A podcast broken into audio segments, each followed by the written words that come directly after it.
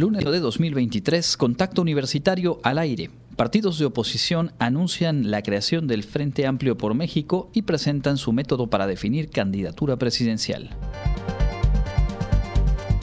Firma la UADI convenio de colaboración con la Universidad Tecnológica Regional del Sur.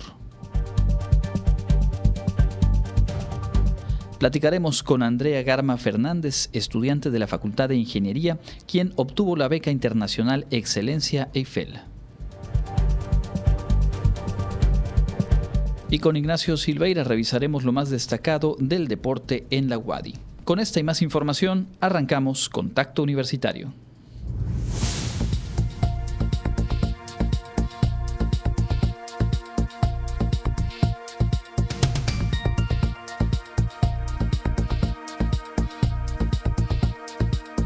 Contacto Universitario. Nuestro punto de encuentro con la información.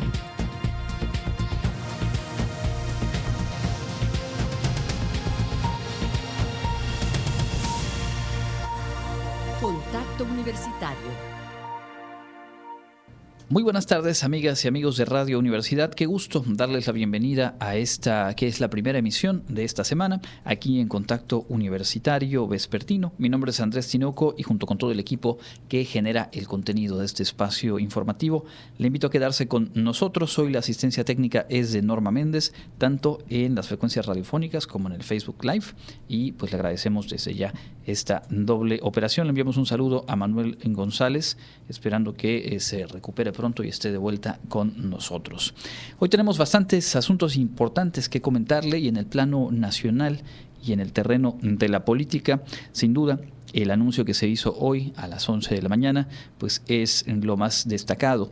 Líderes de la coalición Va por México y representantes de algunos sectores de la sociedad civil anunciaron la creación del denominado Frente Amplio por México, que será el encargado de llevar el proceso para elegir al candidato o candidata que eh, pues estarán impulsando los partidos de oposición, el PRI, el PAN y el PRD, en la elección presidencial del próximo año.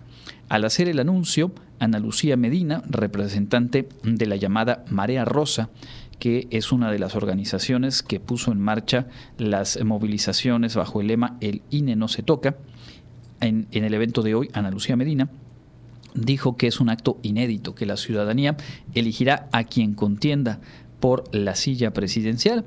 Seguimos haciendo eh, posible lo que parecía imposible, dijo eh, Ana Lucía Medina.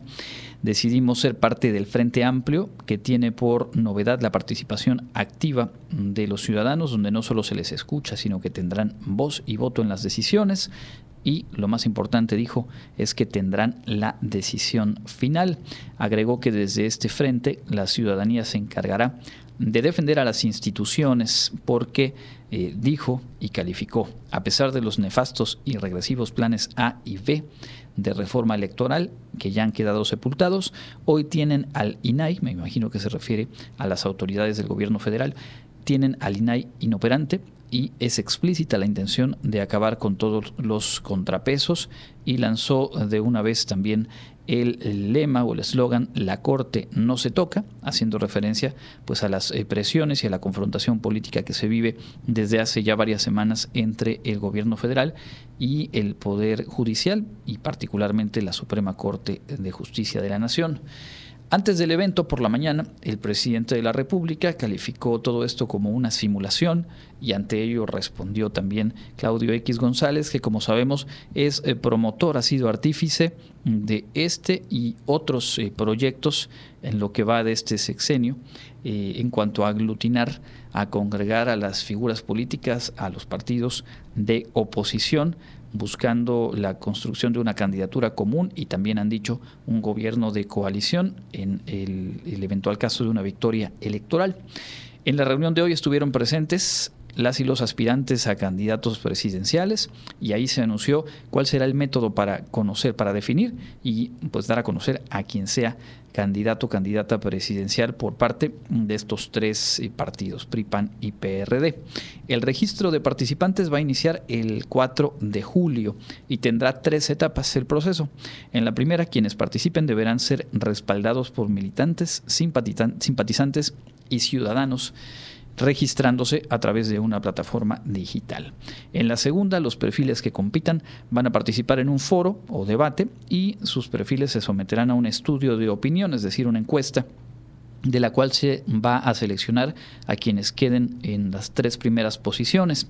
Y en la última etapa, esos tres eh, finalistas se someterán a un proceso de estudio de opinión, uno nuevo, digamos, en ese careo ya sobre los tres finalistas, y además una consulta ciudadana como un ejercicio de elecciones primarias quien resulte ganador o ganadora de todo ese proceso se va a dar a conocer el próximo 3 de septiembre. Recordar que en el caso de Morena y sus aliados se ha establecido que será el día 6 cuando se anuncie a quien resulte eh, pues eh, candidato o candidata con este eufemismo del que ya hemos hablado los últimos días de eh, coordinador o coordinadora de los comités de defensa o de la defensa de la llamada cuarta transformación. Bueno, pues en la acera de enfrente ya se han puesto de acuerdo, no sin sobresaltos. La semana pasada decíamos de esta conformación de un grupo de ex integrantes del INE, del Tribunal Electoral del Poder Judicial de la Federación y algunas, algunos académicos. Y bueno, por ahí marcadamente la figura de Sergio Aguayo desde el viernes y después ayer manifestó no estar eh, de acuerdo con la manera en la cual se estaba mm, llevando esta posible colaboración entre sociedad civil y los partidos de oposición. Él decía que ante la invitación había condicionado su participación él y otras otros de los integrantes de ese llamado mini INE habían puesto la condición de tener independencia, tener autonomía y que se las pusieran por escrito los partidos políticos. Esto hasta el viernes en una entrevista amplia que le dio a Julio Hernández no se había concretado y ayer anunció el propio Aguayo pues que se desvinculaba de este proceso. Por lo demás, es el intento de construir un método y de aglutinar voluntades en torno a eh, pues este polo opositor quiénes son los nombres o cuáles son los nombres propios de quienes aspiran a esa candidatura, pues están eh, Lili Telles, Santiago Krill, Xochitl Galvez, Francisco García Cabeza de Vaca y Jorge Luis Preciado, todos ellos por parte del PAN. Beatriz Paredes, Claudia Riz Maciú, y, Delfonso Guajardo, perdón, Enrique de la Madrid, Alejandro Murat y José Ángel Gurría por el Revolucionario Institucional y por parte del PRD, Miguel Ángel Mancera y Silvano Aureoles.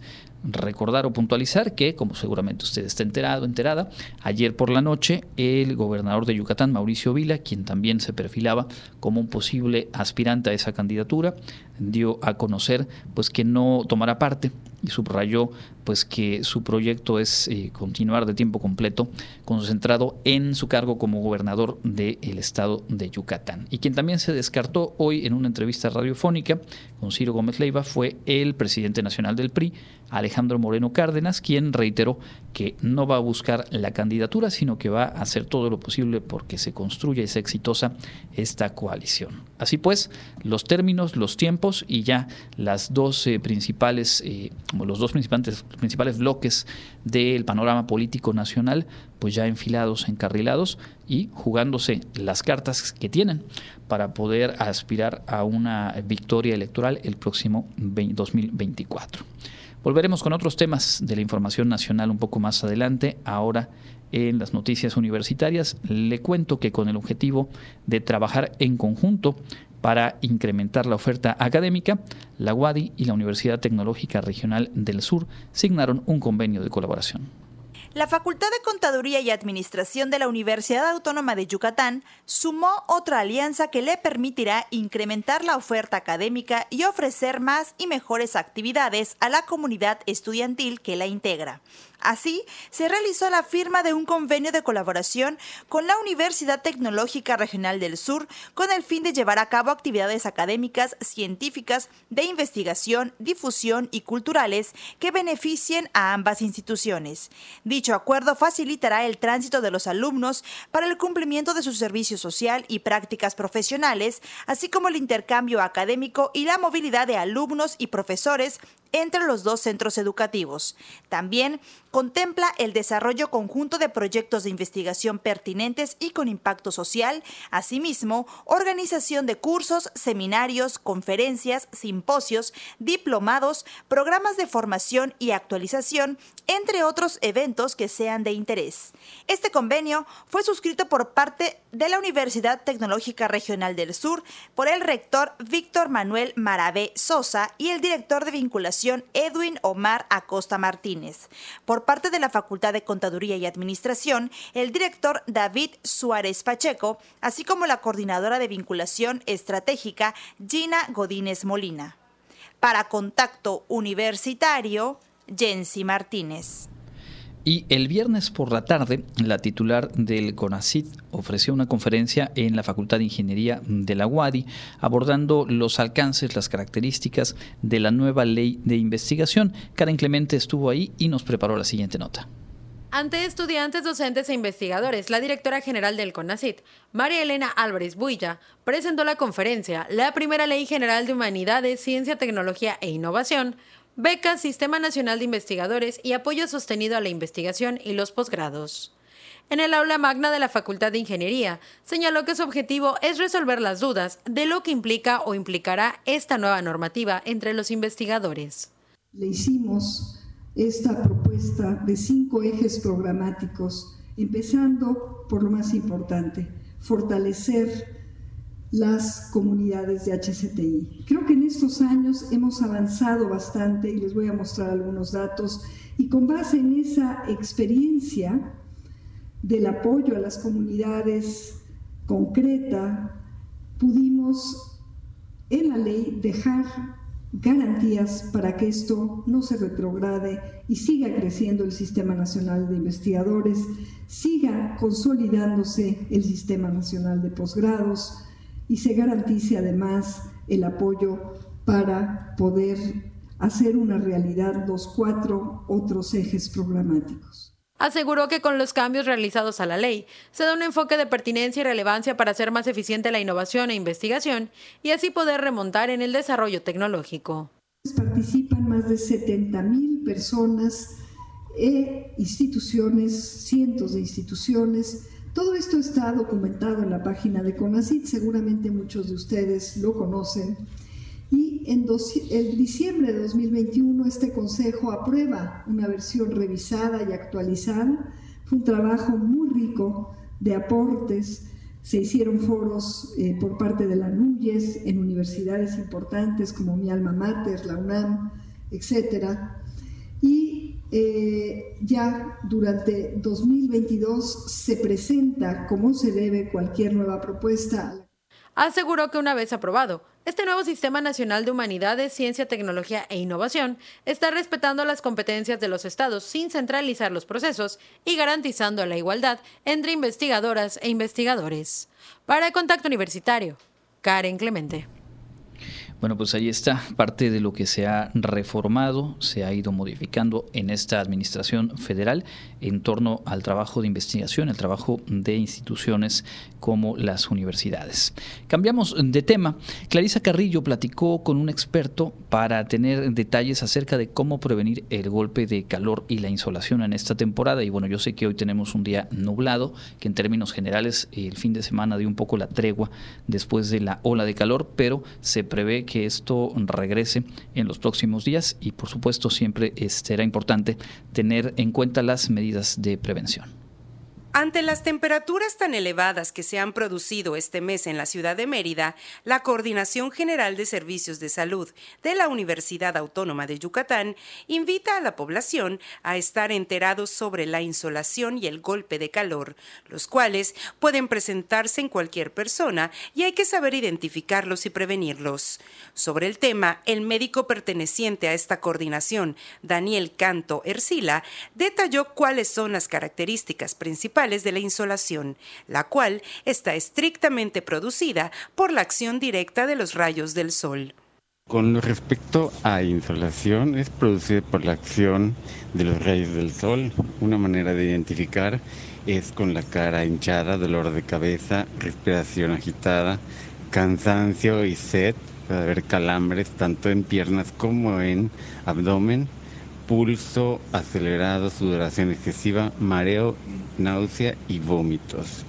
Precauciones que se puede tener, una buena hidratación, evitar bebidas alcohólicas y dulces, consumir frutas y verduras y sobre todo reposo.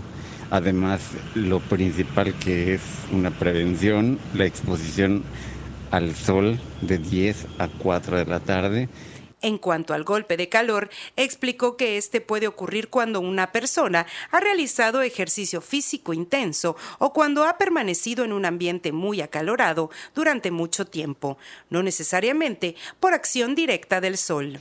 Se identifica por tener una temperatura mayor a los 40 grados en la persona, piel enrojecida, caliente, seca, piel de gallina, dolor de cabeza, cansancio e hiperventilación, náusea, vómito, diarrea, estado mental alterado, convulsiones, delirio, pérdida del conocimiento.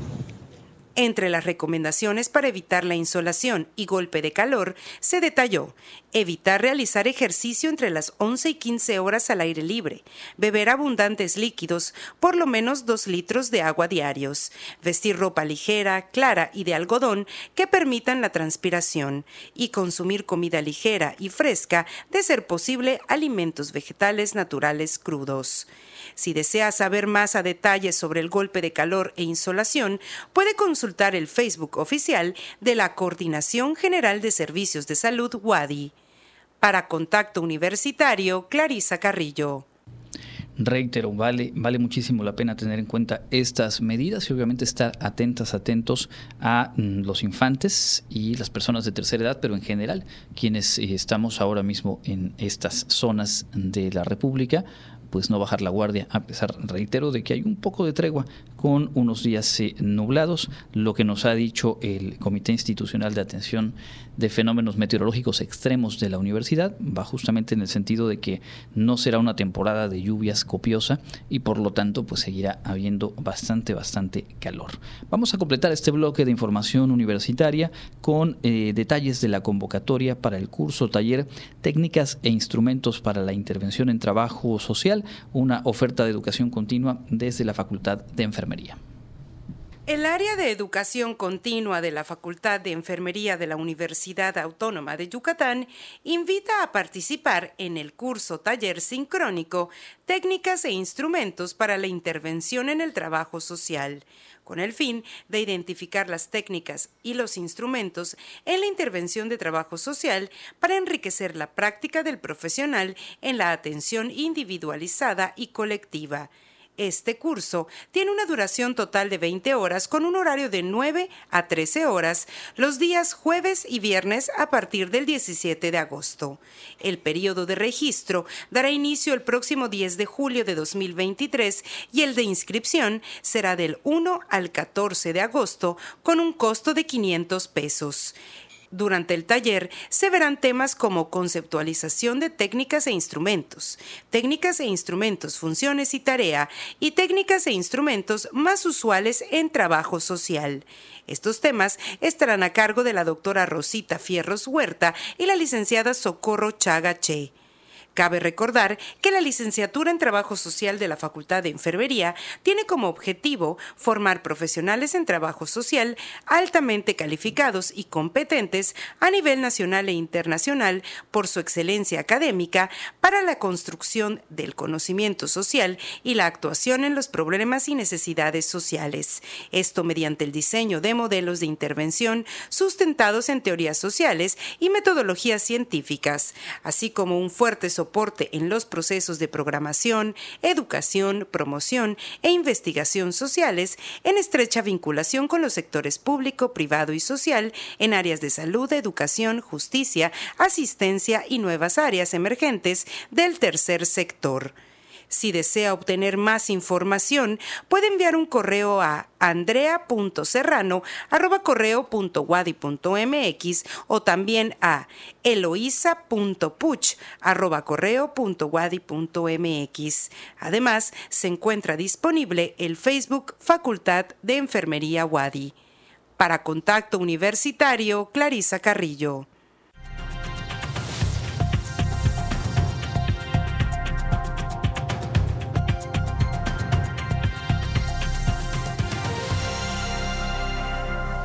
Continuamos en contacto universitario a través de las frecuencias de Radio Universidad y saludamos también a quienes nos acompañan en las plataformas digitales de nuestra casa de estudios en este espacio de entrevista. Hoy nos da mucho gusto recibir a Andrea del Alba Garma Fernández. Ella es estudiante de la Facultad de Ingeniería de la UADI y eh, pues nos viene a platicar sobre un logro bien, bien importante con la obtención de la beca de excelencia IFEL, una beca internacional impulsada por el Ministerio de Educación de Francia, ni más ni menos. Andrea, bienvenida y gracias por acompañarnos. Muchísimas gracias por invitarme.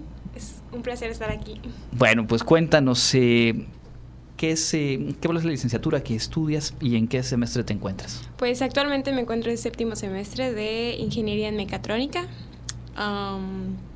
y en Francia estaré estudiando Ciencias de la Ingeniería. Ciencias de la Ingeniería. Antes de ir a esa parte eh, internacional, que obviamente es el meollo de este asunto, cuéntanos sobre la mecatrónica. ¿Qué es esta disciplina y qué, eh, cuál, es el campo en el cual eh, ejercen las y los profesionales? La mecatrónica es básicamente la unión de tres ramas muy importantes de la ingeniería, que es la mecánica, la electrónica y la informática y en conjunto se utilizan para resolver problemas eh, pues en general de la industria, de la automatización industrial y puede ser aplicada a todas las áreas. ¿En qué momento decidiste eh, estudiar mecatrónica? Cuando estabas a lo mejor en la prepa, antes, ¿cómo fue que te enteraste y te pues, decidiste? Yo desde la secundaria ya sabía que quería una ingeniería y cuando entró a la prepa yo soy yo soy Wadi desde la prepa, entré a la prepa 1. Nos dieron una larga explicación y el catálogo de lo que podíamos estudiar en la Wadi. Y entre todas las carreras estaba la mecatrónica. Y pues al leer el plan de estudios, la verdad, a mí me gustó muchísimo porque yo sabía que quería estudiar un, un poco de todo y la mecatrónica abarca básicamente un poco de todo. Y ya ahí decidí que quería estudiar eso. Correcto, entonces en el séptimo semestre ya te encuentras, siete de cuántos semestres en total que De diez semestres. El séptimo de diez. ¿Y cómo fue que te enteraste de esta beca de excelencia IFEL? Bueno, en realidad todo comienza eh, antes de entrar a prepa. Yo participaba en las Olimpiadas de Física y de Química de la UADI y justo ahí eh, conocí a muchas personas que también eran muy interesados por la ciencia y uno de ellos se había ido de intercambio a la a Francia. Yo no sabía que era dos años. Ellos habían ido con una antigua beca que se llama Mexfitec y cuando yo apliqué, apliqué a un semestre, pero durante mi proceso de aplicación, eh, la doctora Ponce, que es la responsable de, de los intercambios en mi facultad, me dijo, no, la verdad yo creo que no te limites a un semestre, tú debes de aplicar por tu perfil a la beca EFEL. Y pues apliqué y a la primera quedé. ¿Esto fue en, en este semestre que está concluyendo? En, ¿Sí? en, este semestre. Es decir, tú sabías que te, te interesaba obviamente vivir esta experiencia y pensabas en un semestre. ¿De cuánto estamos hablando entonces esta beca que ya obtuviste y que obviamente te, te da pues una oportunidad más amplia? Um, ¿De cuánto? cuánto? ¿Cuánto tiempo tienes que realizar estudios fuera o cómo, cómo es, digamos, la mecánica? Son dos años de estudios afuera, en un año completo la carrera y nos ponen un año más que es como de especialización y pues te ofrece varias especializaciones la universidad.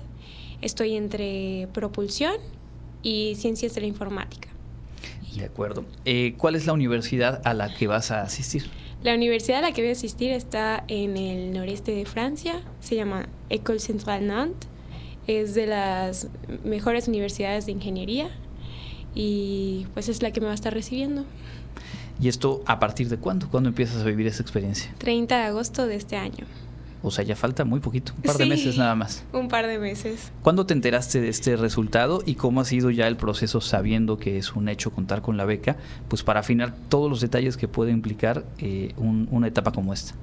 Pues me enteré a finales de mayo, me llegó un correo de la, del Ministerio de Educación en Francia donde me decían que estaba aceptada y que muchísimas felicidades. Y al principio pues como no, no, te, no sientes que te hayan aceptado, no, no te cae el 20 por así decirlo.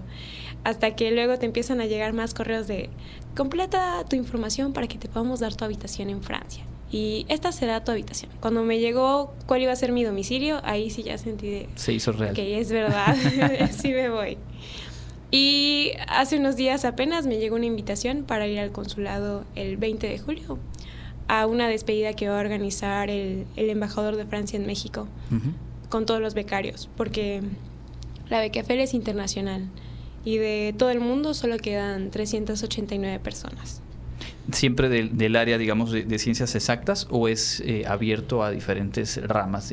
Es abierto a diferentes ramas, pero se enfoca más como a estudios dirigidos hacia maestrías y doctorados. Correcto, entonces ya nos decías un par de años y eh, entiendo que esta, esta experiencia te da además este elemento que cada vez es más eh, conocido y que escuchamos con más frecuencia de la doble titulación. Cuéntanos un poco de en qué consiste y obviamente cuáles son las ventajas competitivas que, que obtiene quien, quien cuenta con esto. Pues la doble titulación es básicamente un convenio entre dos universidades en donde una te va a aceptar dos años de materias de otra eh, universidad y las va a revalidar como suyas. Lo mismo con la otra, te acepta tus dos primeros años, en mi caso de la UADI, me los revalida y yo ahí estudio los últimos dos años. Y se, las dos universidades juntan la misma cantidad de créditos y te ofrecen el título. Como no hay un equivalente directo a mecatrónica en, a donde yo voy a ir, ahí me estaría graduando como científica en, ingeniería, se llama Ciencias de la Ingeniería, y aquí como ingeniera en mecatrónica. Entonces, básicamente es como estudiar dos carreras, pero las carreras son muy parecidas. Entonces sales con dos títulos. Eso te da validez en Francia y te da validez en México. Y además tienes la ventaja de que pues te vuelves prácticamente fluido en un idioma porque la carrera la cursas en francés. ¿Hace cuánto que estudias tu francés o cómo, cómo ha sido, digamos, esa parte de tu proceso? Yo francés lo aprendí solo por la beca. Entonces fue un reto porque cuando empecé a aplicar estaba en primer año de facultad, terminando primer año. Entonces tenía segundo y tercer año para alcanzar el nivel de la beca. Primer año me dediqué a aprenderlo por mi cuenta y el segundo año eh, decidí inscribirme al Centro Institucional de Lenguas de la UADI. Yo hago uso de todos los servicios de la UADI. Es, correcto, claro. y ahí pude concluir el francés. En dos años acreditaste el nivel necesario y te vas a lanzar al reto de irte a estudiar en francés. Sí. Qué maravilla. Eh, me recuerdo un caso de un amigo músico que hizo algo similar para ir a, sus estudios de posgrado y que en la Alianza Francesa aquí le decían, es imposible, tienes poco tiempo. Te habrán dicho algo similar, probablemente. Que era muy difícil, pero pues yo dije, no, yo creo que los primeros niveles pues aprendes lo básico, lo puedes hacer solo. Y ya cuando llegué a un nivel en donde ya no podía sola fue que me inscribí. Cuando pensamos desde otras áreas del conocimiento en las ingenierías, en la mecatrónica, pues suponemos que es un nivel de dificultad considerable. ¿Cómo ha sido para ti? Y digamos, ¿cuál es tu, balance ya habiendo recorrido siete semestres y estando a las puertas de, este, eh, de esta experiencia de, movilidad y todo lo que nos acabas de describir? Eh, ¿Qué tan complicado el reto solo es organizarse. Obviamente es algo que tú te apasionó desde, antes de, entrar a la propia facultad, así que cuéntanos un poco cómo llevas esa parte. Yo siento que es verdad, las ingenierías no son lo más fácil del mundo, pero nada es lo más fácil del mundo. Realmente todo tiene cierto nivel de dificultad. Sin embargo, cuando te gusta, tienes ese impulso para superar eso que se te hace difícil y dices, no, pues no importa, estudio un poco más y ya que realmente no era tanto el, peso extra que sentía yo al estudiar si no me iba bien en algún tema o no entendía algo. Siento que las ingenierías solo requieren de atención y dedicación. Con que tengas esas eh, dos cualidades puedes pasar cualquier materia. Entonces. ¿Con quiénes compartes este resultado? ¿Quiénes son tu apoyo a nivel familia, amigas, amigos, compañeros? Con mis papás y mis compañeros de salón. La verdad es que mis papás me apoyaron muchísimo dándome tanto apoyo emocional como ayudándome a ir a, por ejemplo, a presentar a Ciudad de México para certificarme en francés. Me apoyaban mucho dándome consejos, diciéndome que me relajara. a mí me gusta muchísimo estudiar pero a veces pues me ponía a estudiar ya muy tarde y me decían, no, pues mejor descansa. o hasta cosas simples como llevarte un plato de cena ya muy tarde a las 2 de la mañana. Ese apoyo, la verdad, se siente muy bonito. Y pues a mis compañeros de salón, porque a veces tenía que ir a ver trámites por la beca, y decían, no, pues te pasamos los apuntes, no te preocupes. Entonces, pues fue un apoyo entre muchas personas. ¿Y qué te gusta hacer aparte de estudiar? ¿Cómo, cómo pasas tu tiempo libre? Me gusta muchísimo pintar al óleo y aprender idiomas. Eh, justo antes de este fin fui a participar a Monterrey a un concurso de emprendimientos, igual representando a la UADI en el Tecnológico de Monterrey. Y justo antes de eso me, gradué de chino en el Instituto Confucio de la UADI. Oh, correcto. Entonces ahí, ahí yo creo que mi pasatiempo es aprender nuevos pasatiempos. E, es, es, es bastante preciso como lo planteas. Entonces, eh, acreditaste el nivel de francés en un par de meses mientras concluías tus estudios de chino mandarín en el Instituto Confucio y ganabas una beca para irte a, a, Francia. Ah, y a Francia, sí. Bueno, y también el proyecto de emprendimiento. Cuéntanos un poco de eso. El proyecto de emprendimiento fue una colaboración con otros estudiantes de ingenierías y un estudiante de química aplicada lo que nosotros hicimos fue desarrollar eh, un proceso, un producto que revolucionara la industria de la moda. Y nosotros diseñamos eh, unos pantalones que usaban la encima de un hongo para hacer el proceso de tintado más amigable a los recursos hídricos. Y pues llegamos a semifinales, pero había mucho talento en todo el mundo. Y pues quedamos en semifinales.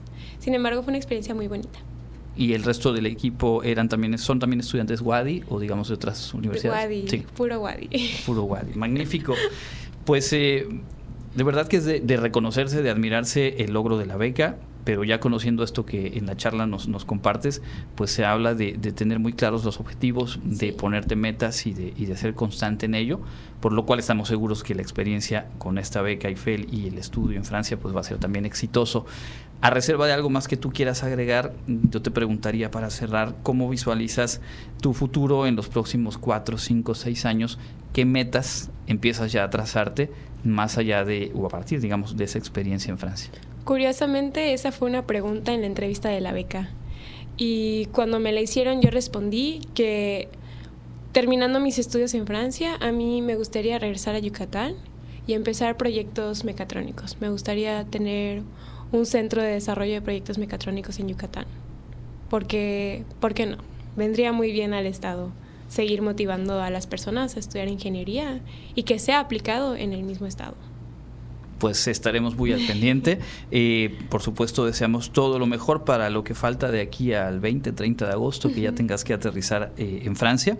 Y ojalá tengamos oportunidad de mantener contacto, que puedas compartirle a nuestro público cómo marcha esta, esta experiencia. Y pues también a tu vuelta estaremos pendientes de ese y otros proyectos que seguramente vas a echar a andar. Muchísimas gracias. Muchísimas gracias. Y enhorabuena para Andrea del Alba Garma Fernández, con quien hemos platicado hoy, eh, en la víspera de irse a esta experiencia eh, ganadora de la beca de excelencia IFEL y pues bueno, un orgullo sin duda para nuestra casa de estudios. Vamos a hacer una pausa, tenemos mucha más información al volver.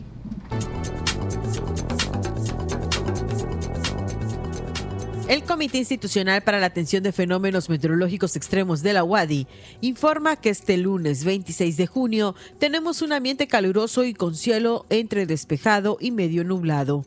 La máxima temperatura estará en 39 grados Celsius y la temperatura mínima será de 24 grados en el amanecer de mañana martes. En la ciudad de Mérida, centro y oeste, la temperatura máxima será de 38 grados y las mínimas de 25. En la costa se esperan temperaturas máximas de 34 grados y mínimas de 26 con cielo medio nublado. En el sur y sureste del estado la temperatura más alta será de 38 grados y las mínimas de 24. El cielo estará medio nublado. En el este y noreste de Yucatán tendrán como máximo 39 grados y una temperatura mínima de 25. Para Contacto Universitario, Elena Pasos.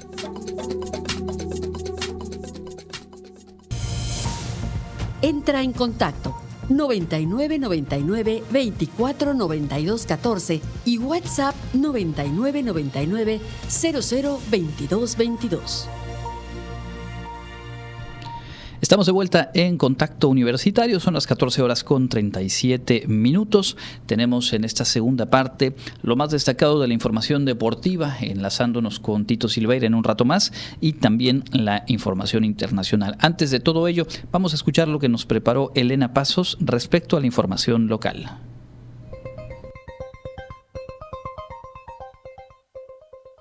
En información local, el gobernador Mauricio Vila Dosal, a través de un mensaje publicado en sus redes sociales, descartó participar en el proceso de selección de candidatos para la presidencia de México por el Partido Acción Nacional.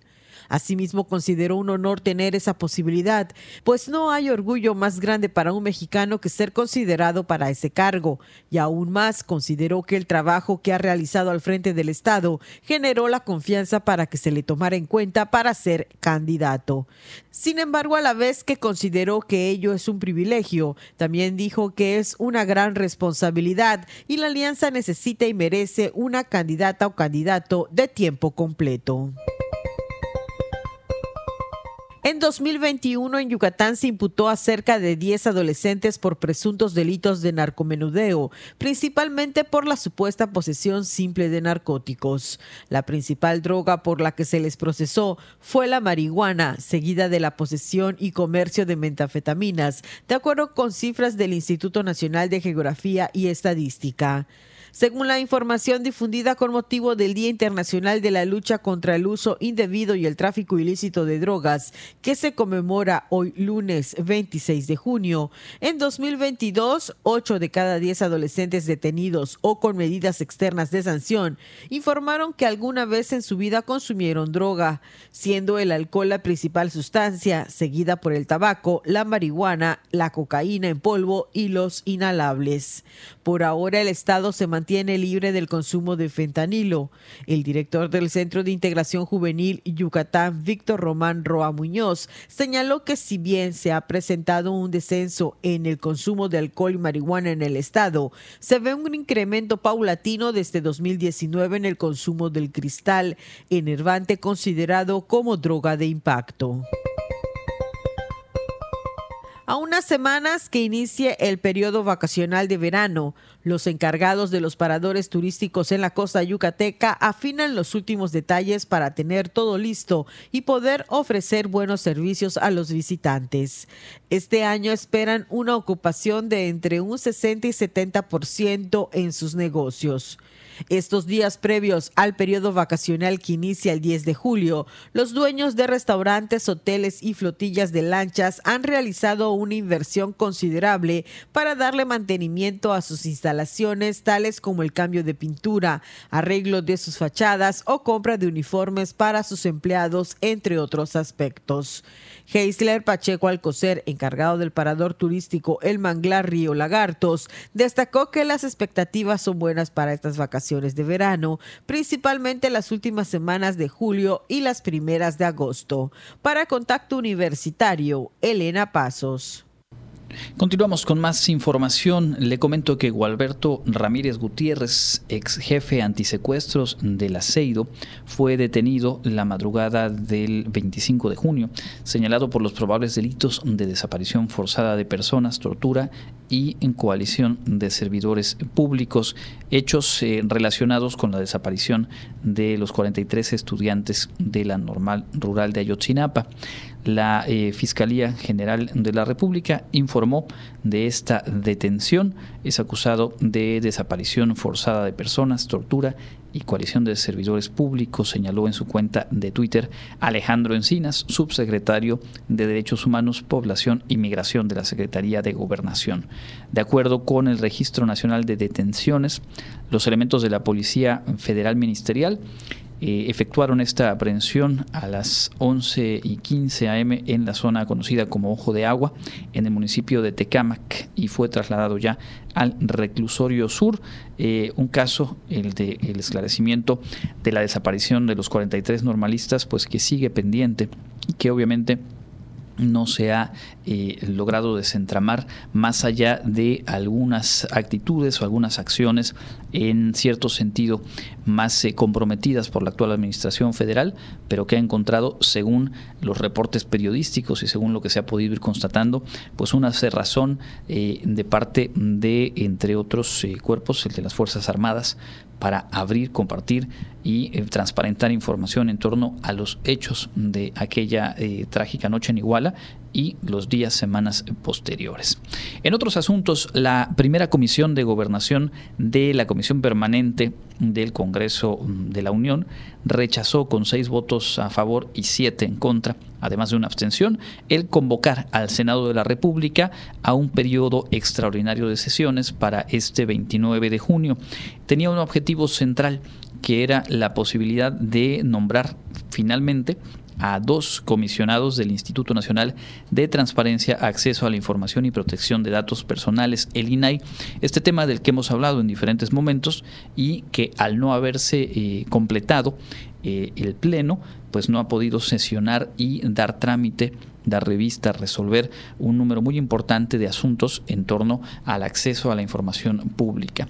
Los senadores y diputados integrantes de esta eh, comisión que preside la eh, morenista Mónica Fernández afirmaron que así se da cumplimiento a dos resolutivos, es decir, están respondiendo a un ordenamiento legal que pues establecía la necesidad de nombrar finalmente a quien ocupe estas dos posiciones que han quedado vacantes y que pues al no convocarse pues ya se dio trámite al asunto, algo que desde el punto de vista de legisladores de oposición obviamente no cumple con lo mandatado. Lo cierto es que no habrá eh, periodo extraordinario en el Senado, que era una de las vías por las cuales se podría haber dado trámite y resuelto este vacío en cuanto a las posiciones en el Consejo del INAI.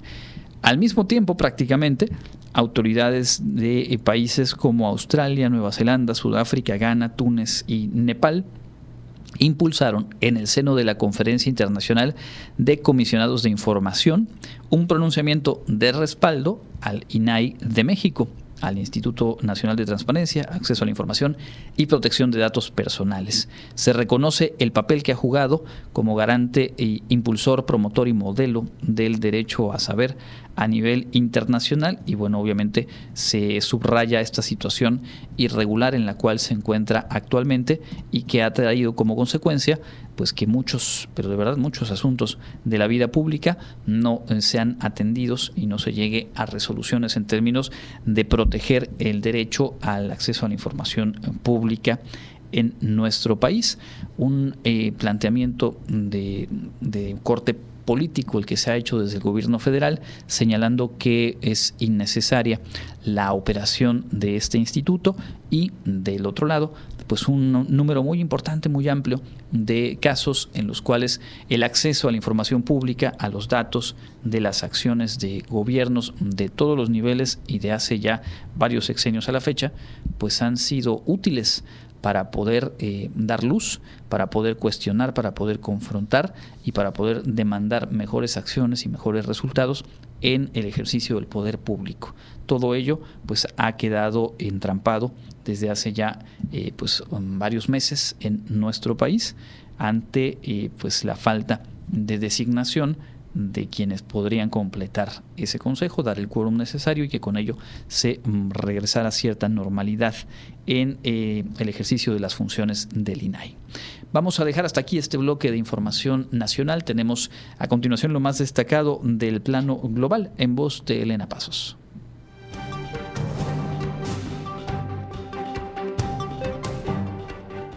En el ámbito internacional, la ONU reveló un aumento preocupante de la producción y el consumo de drogas en el mundo, al tiempo que denunció que las desigualdades agravan el daño de las adicciones a escala global.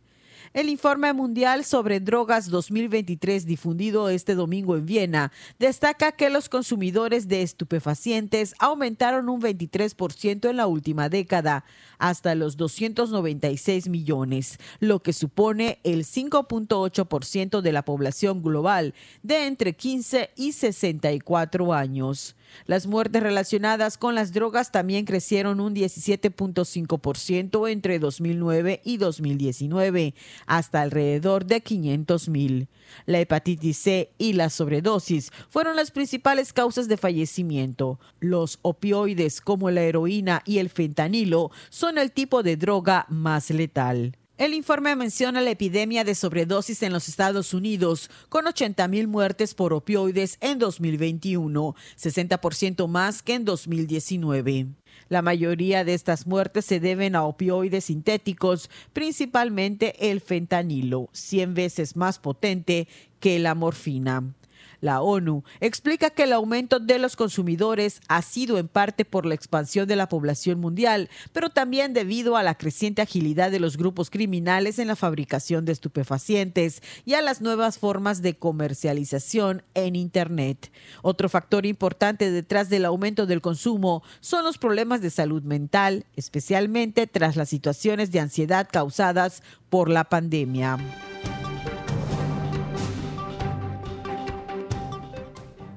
La Guardia Costera estadounidense anunció una investigación oficial para descubrir las causas de la implosión que sufrió el sumergible Titán, que desapareció hace una semana con cinco personas a bordo cuando viajaban a ver los restos del Titanic.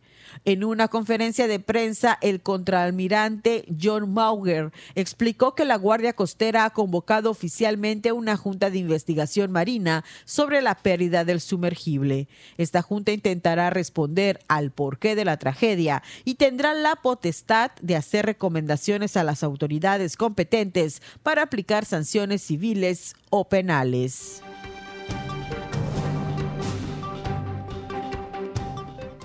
Japón está en alerta por el virus OS que provocó la muerte de una mujer. Las autoridades del país nipón dieron a conocer que la víctima de 70 años habría contraído esta enfermedad por una garrapata. El virus OS fue descubierto en 2018 y se transmite a través de la mordedura de garrapata, muy común en todo Japón.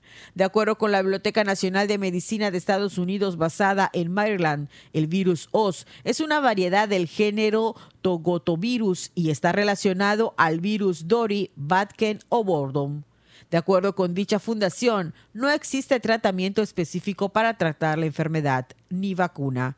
La única forma de evitar la infección del virus es prevenir la picadura de garrapatas. Para Contacto Universitario, Elena Pasos.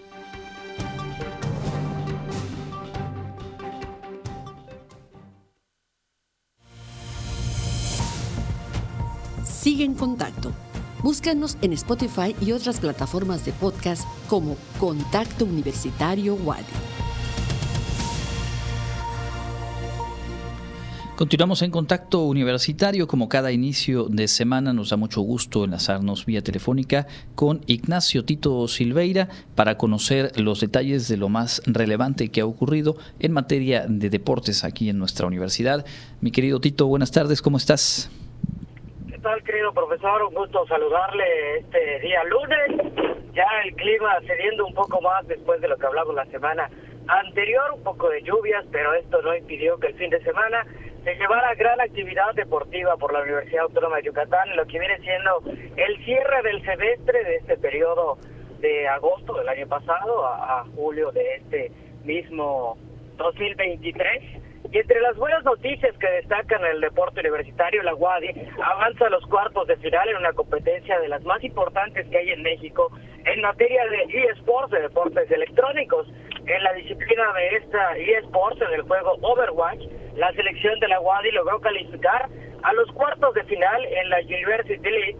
Este sábado 24 pelearán por su pase a semifinales contra los gansos de la Universidad Ibero de Puebla la representación de la UABI pues estuvo a cargo de los siguientes deportistas, Jair Emanuel Pasos González, estudiante de administración, Ricardo de la Cruz Damas, estudiante de ingeniería, en mecatrónica, Brian Medina Van Beckum, Marco Alejandro Mota Rojas y Francisco Javier Cuevas Canul, quien es estudiante de biología. El programa institucional de cultura física y deporte pues le desea el mejor de los éxitos a este a estos competidores y queda en espera de saber cuáles van a ser los resultados que hayan obtenido en la competencia de este sábado pasado para saber si avanzan o no a las semifinales en esta disciplina de los eSports en el en el juego de Overwatch. Interesante, pues entonces la Wadi ahí poniéndose en eh, la antesala de un resultado relevante ya en una competencia eh, a nivel nacional. Cuéntanos, ibas con otra información.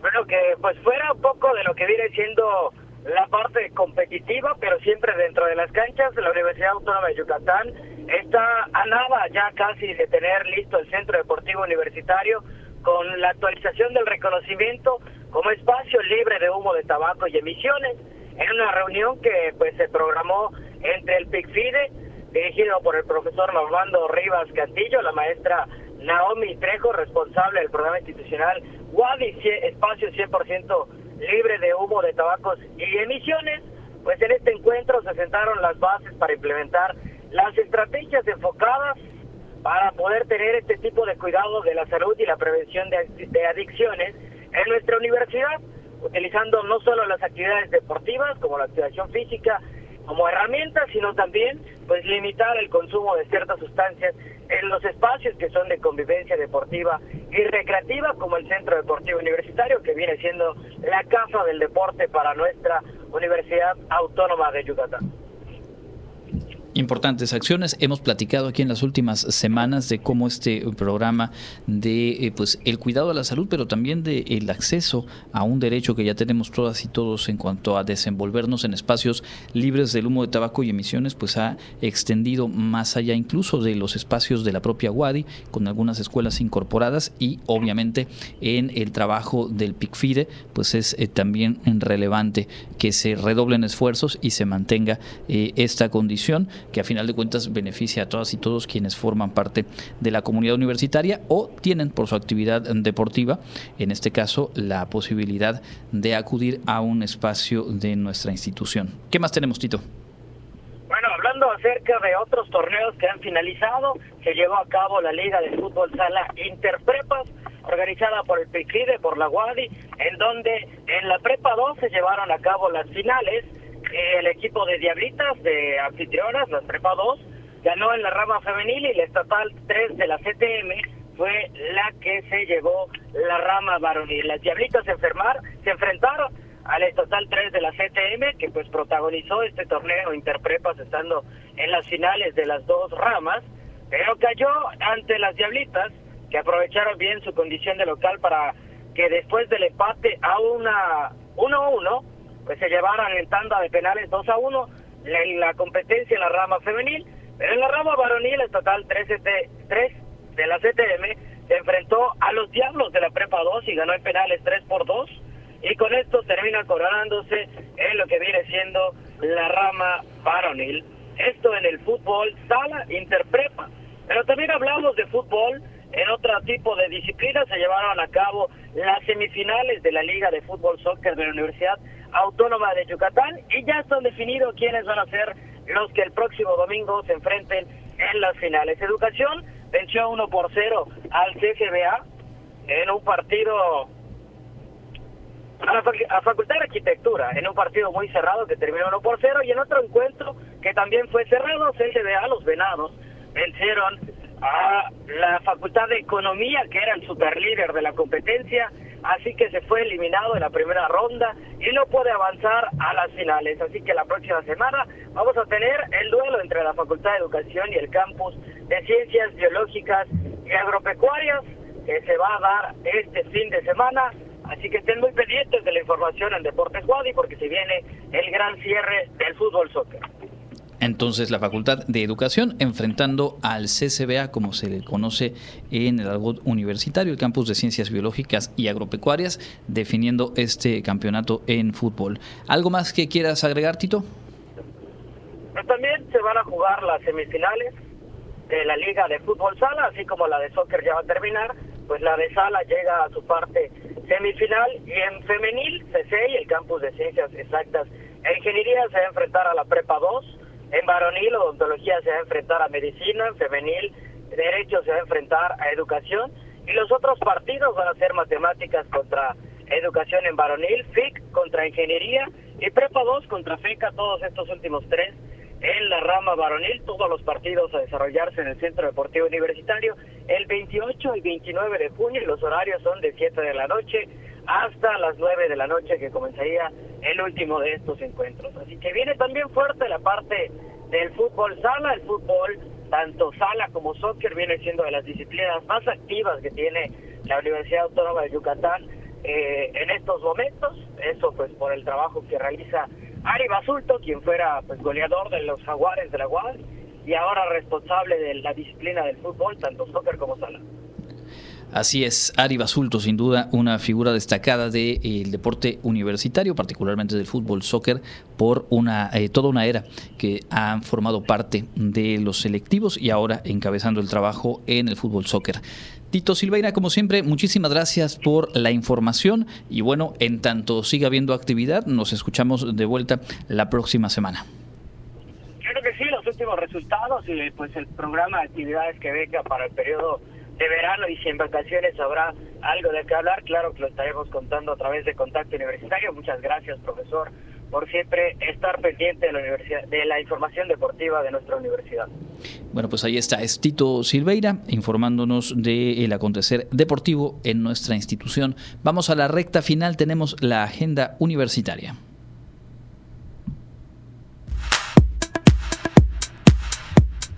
Amigos, enseguida les presento las próximas actividades de nuestra Universidad Autónoma de Yucatán. El Programa Institucional de Igualdad de Género de la Dirección General de Desarrollo Académico busca contribuir a la igualdad de género sustantiva a través de la formación en perspectiva de género y su transversalización en los diversos contextos. La siguiente convocatoria está dirigida al personal docente, administrativo, investigadores e investigadoras, autoridades y a instituciones que tengan el interés de transversalizar la perspectiva de género y formar parte del diplomado transversalizando el género en las instituciones del sector público, social y privado, octava edición. Más información al correo diplomado.progénero.correo.wadi.mx. Tienes hasta el 9 de agosto para inscribirte. El Centro Institucional de Lengua les comparte que próximamente contarán con su nueva sede en Valladolid, Centro de Estudios Superiores SASI. Inician cursos en agosto 2023. Si necesitas más información, puedes escribir al correo sil.correo.wadi.mx. La Unidad de Ciencias Sociales del Centro de Investigaciones Regionales Dr. Hideo Noguchi les invita a la presentación del libro Desarrollo y Medicina Tropical en las Periferias. Las investigaciones científicas sobre la fiebre amarilla en la ciudad de Mérida, Yucatán, de 1890 a 1921 que se llevará a cabo el 6 de julio a las 19 horas en la sala de juntas de la Unidad de Ciencias Sociales, calle 61, número 525, entre 66 y 68 Centro. ¿Quieres aprender a analizar las facultades de comprobación que tiene la autoridad de conformidad con el Código Fiscal de la Federación?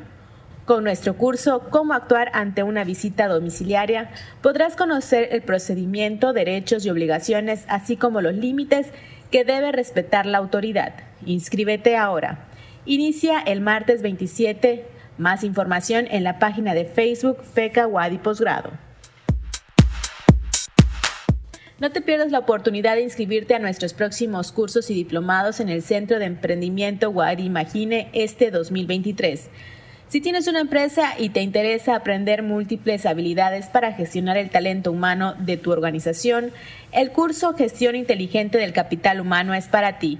Adquiere las herramientas que necesitas para ser un extraordinario líder de equipo y cumplir tus metas empresariales. No te quedes sin tu lugar, contacta al teléfono 9992 71 11 97 o al correo teresa.chavarría.correo.wadi.mx. Estas fueron las actividades más relevantes. Mi nombre es Fabiola Herrera Contreras, Comunicación Digital, Audiovisual e Identidad. Muchísimas gracias a Fabiola y a todas y todos quienes integran el equipo que genera el contenido de este informativo. Llegamos al final de nuestra emisión de hoy. Le invito a quedarse con la programación de Radio Universidad y por supuesto a escucharnos mañana a las 8 horas con Elena Pasos en emisión matutina y de vuelta aquí a las 2 de la tarde con más de contacto universitario.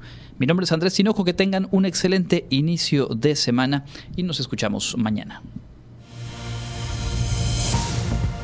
Contacto Universitario, nuestro punto de encuentro con la información. Una producción de la Coordinación de Comunicación Institucional de la Universidad Autónoma de Yucatán.